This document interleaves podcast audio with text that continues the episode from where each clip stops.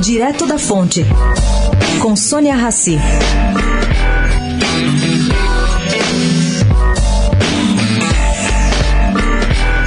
Gente, pelo menos Paulo Guedes é coerente, faz o que prega. O ministro da Economia foi clicado nesta quinta-feira andando no calçadão do Leblon, no Rio. Devidamente afastado a uma distância de quase dois metros da mulher Maria Cristina. Bom, o presidente Bolsonaro tem pedido, desde terça-feira, o fim do confinamento em massa. O discurso dele, em cadeia nacional, teve apoio nos bastidores da equipe econômica comandada por Guedes.